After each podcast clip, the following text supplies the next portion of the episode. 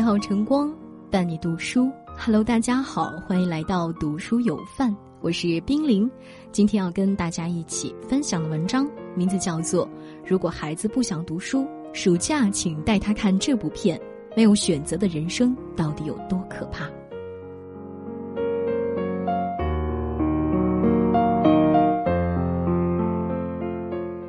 富士康诗人曾这样描述自己的流水线工作。我磨去棱角，磨去语言，拒绝旷工，拒绝病假。流水线旁，我站立如铁，双手如飞。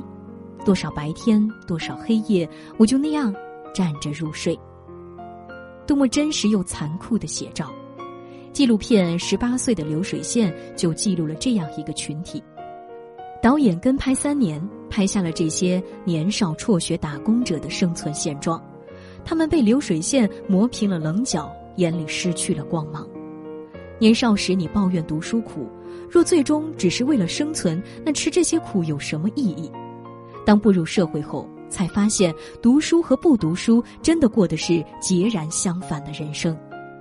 如果孩子不想读书，这个暑假父母陪孩子一起看看这部纪录片，让他明白没有选择的人生到底有多可怕。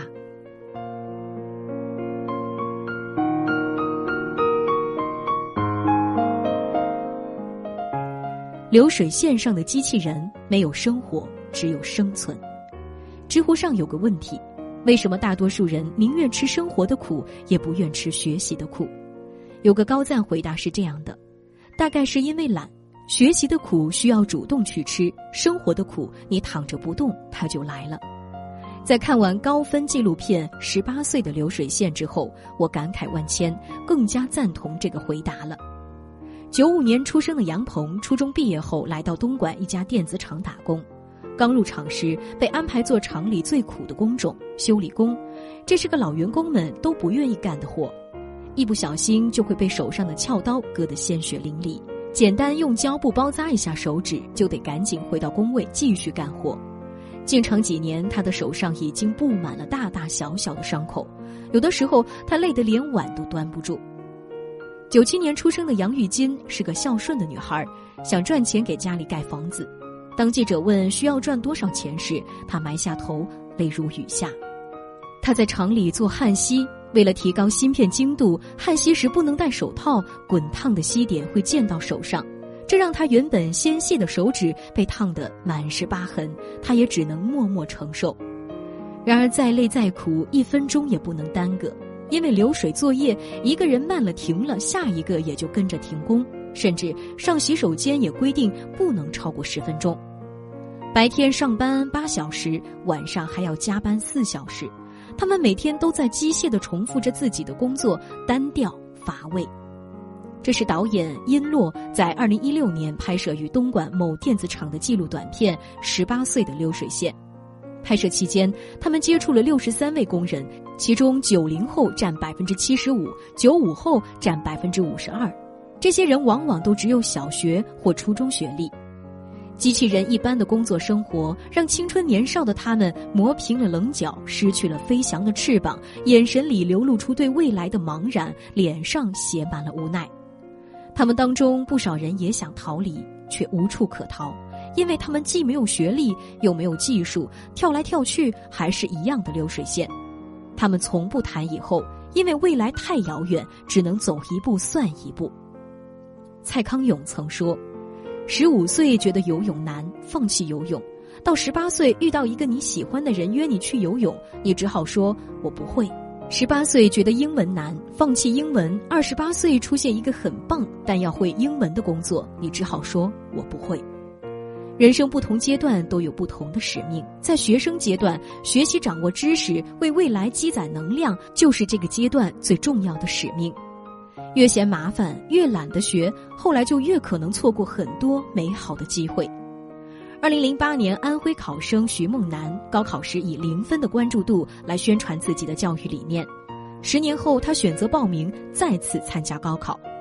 在这十年，徐梦楠无数次后悔。他曾拿着条幅和传单到各地学校宣传，用亲身经历劝告考生珍惜读书的机会，希望大家不要效仿自己。你在读书时没有受过的苦，生活会一点一点的还给你，没有商量的余地，只能被动的接受。正如茨威格写的那句名言：“命运馈赠的所有礼物，其实在暗中早已标好了价格。所有你虚度的时光，都会以另一种方式出现在你的生命中。”曾以为读书是世界上最苦的事，后来才发现，再苦也苦不过生活。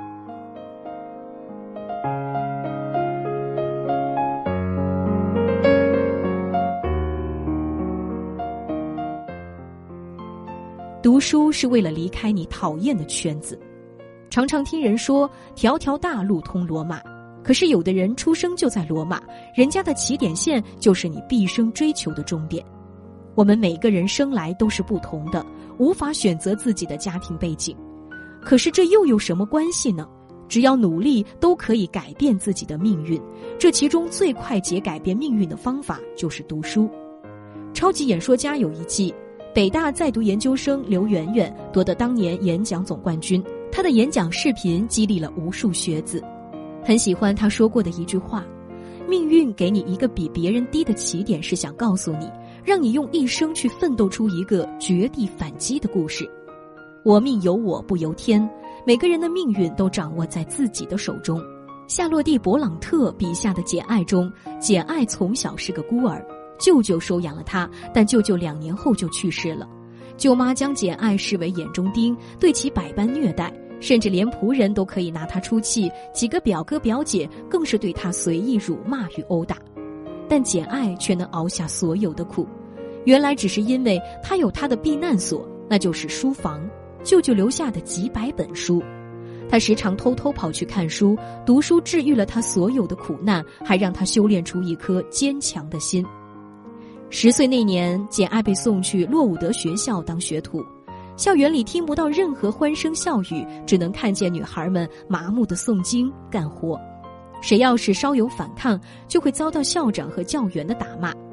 一天，简爱在校长给女孩们训话的时候，不小心碰倒了画板，校长让简爱站在高高的椅子上罚站挨训，他大声斥责简爱，骂她是魔鬼是骗子，还要求全校师生孤立她。简爱难过极了。受罚的那天晚上，坦普尔小姐把简爱叫到了办公室。她鼓励简爱多读书，成为一个有学识的人，命运也许会有所不同。从此以后，简爱对书更爱不释手，也就不大理会周边的琐事了。几年后，简爱因为出色的成绩而留校任教。又过了两年，她谋得了一份家教工作，离开了洛伍德学校。读书让他离开了自己讨厌的圈子，也让他改变了自己一生的命运。古今中外，靠读书改变命运的例子不胜枚举。也许你会说，北大毕业生不也有人在卖猪肉吗？不是有些小学没毕业的也开了大公司吗？你不知道的是，那个卖猪肉的北大毕业生卖的是有文化的猪肉，能让猪肉升值。他现在开了七百家连锁店，一年赚十八个亿。你不知道的是，那些小学没毕业的企业家背后付出了多少心血，读过了多少书，他们光鲜亮丽的背后有着不为人知的艰辛。那些没读多少书也出彩的人只是个例，而通过读书改变命运才是大多数人的路。曾看过一部纪录片《翻山涉水上学路》，分别讲述了不同国度的孩子的艰辛求学之路。他们中有的要穿越大草原，不仅危险，还常常饥肠辘辘；有的要划两个小时的船才能到达学校；有的要过铁索，有的要爬天梯，一不小心就会摔得粉身碎骨。如此艰难的上学之路，他们从未放弃过，只为了过上更好的生活。读书不是唯一的出路，但却是普通人最好的出路。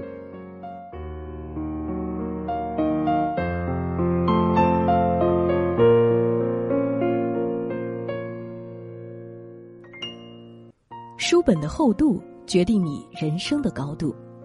唐代书法家颜真卿在《劝学诗》中写道：“三更灯火五更鸡，正是男儿读书时。黑发不知勤学早，白首方悔读书迟。”这些诗句让我想起名师王金湛的励志故事。上中学时，王金战成绩排在全班倒数，他完全不想学，一心想着毕业后接替父亲的工作。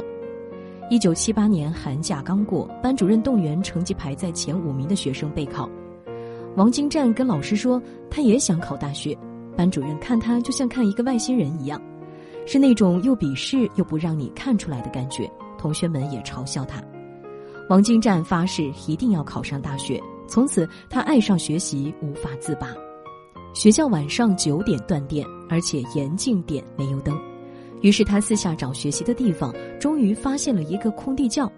他每晚在地窖里学习到半夜，感觉到的却是一种奋斗的快乐，一种全身心投入的充实。王金战后来成了班上唯一考上大学的学生。后来他成为老师后，还辅导一个全班倒数第一的差生考上了北大。读书不仅改变了王金战的命运，同时也在深深影响着他的学生们和他的教学方式。甚至可以说，也改变了他的学生们的命运。读书没有不苦的，那是你看世界的路，那是你迈向未来的一个敲门砖。所有读书的苦，都是你未来人生路上的勋章。十八岁的流水线纪录片里，场地们非常喜欢看网络小说《完美世界》，讲的是一个小山村的年轻人完美逆袭的故事。相信他们每个人心中也都在期待着自己的逆袭故事。在纪录片的最后，他们都说出了自己的梦想，有的想成为老板，有的想成为设计师，有的想开一家店。但是现实并没有那么完美，想要逆袭，不能只是想想而已，一定是要付出努力，好好读书学习才有可能。在另一部类似主题的纪录片《打工》里，有一位技工张师傅就是逆袭的例子。他高中毕业后出来打工，刚开始也是做普工，但他在厂里工作之余，认真刻苦自学了一门相关技术。后来通过自身努力，他从事的职位是师傅、主管、社长等职务，工资都不错，而且没那么累。他说：“不想做流水线上的活，那就好好的、认认真真的学学一门技术。如果没有学到技术，那只能做普工了。这个没有怨言的，没有办法的。他专业技能过硬。”技术牛到老板都怕他离职，这个世界其实很公平。你想要过得更好，你就得付出更多的努力。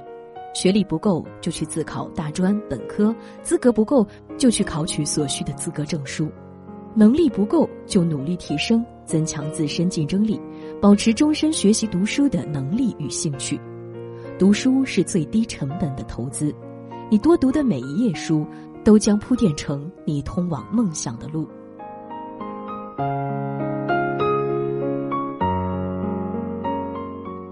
周国平在《人生哲思录》中写道：“世界上特立独行的人为什么这么少？原因之一就是懒惰。因为一个人要对自己负责，真正实现自己，成为一个独特的自己，是必须付出巨大的努力的。许多人怕吃苦、怕麻烦，就宁愿放松自己，做一个平庸的人。人生最可怕的是一生碌碌无为，还美其名曰平凡可贵。”努力读书最大的目的，就是为了摆脱平庸。努力读书不是为了老师、父母，而是为了能过上更好的生活，能有更多的选择权，能看到更大的世界。有人说，人生就像一只储蓄罐，你投入的每一份努力，都会在未来的某一天回馈于你。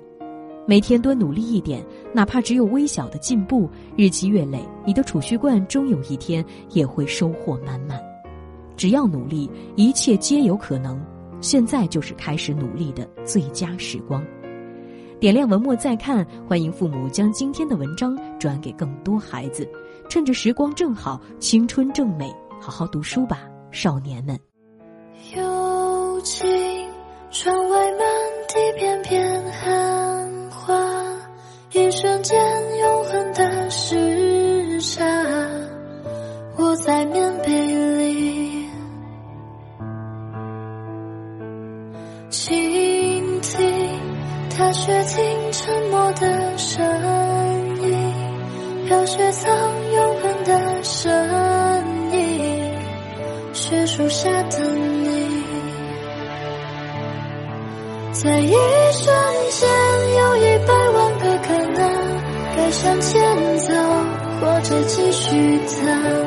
这冬夜里有百万个不确定，潜入深夜或期盼天明。云空的泪，一如冰凌结晶了成雪花坠。只一。